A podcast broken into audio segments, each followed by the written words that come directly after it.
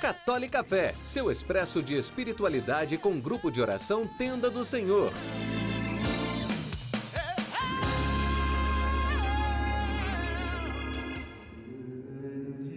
Louvado seja nosso Senhor Jesus Cristo, para sempre seja louvado. Que a paz do Senhor Jesus esteja em teu coração, aonde quer que você esteja. Podemos ler no livro do Gênesis, durante a criação, quanto amor Deus colocou na sua criatura humana.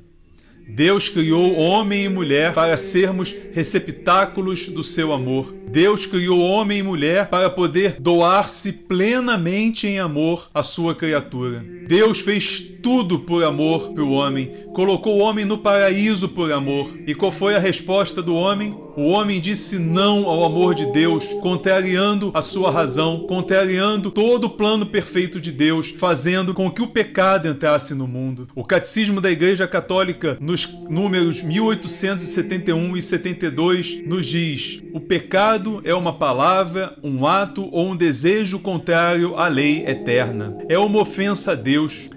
Insurge-se contra Deus numa desobediência contrária à obediência de Cristo. O pecado é um ato contrário à razão, fere a natureza do homem e ofende a solidariedade humana. O pecado, ele nos afasta de Deus. O pecado rompe o nosso relacionamento com Deus. O homem preferiu viver por suas paixões, movido pelos seus desejos humanos, ao invés de viver de acordo com o amor de Deus, porque a vontade de Deus para nós é plena de amor. Deus só quer o melhor para o homem.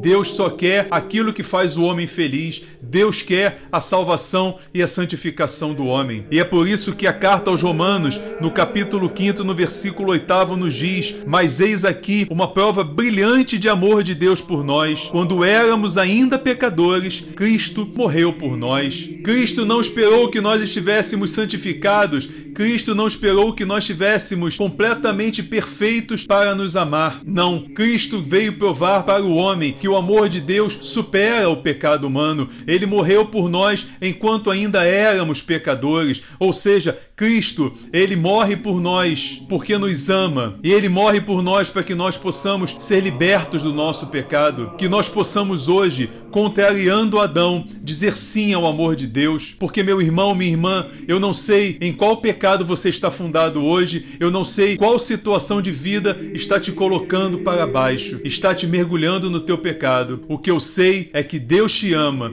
e que Jesus morreu por você. Aceita o amor de Deus abraça o amor de Deus e volta à comunhão perfeita do amor de Deus. Que a Virgem Santíssima interceda por nós. Deus nos abençoe.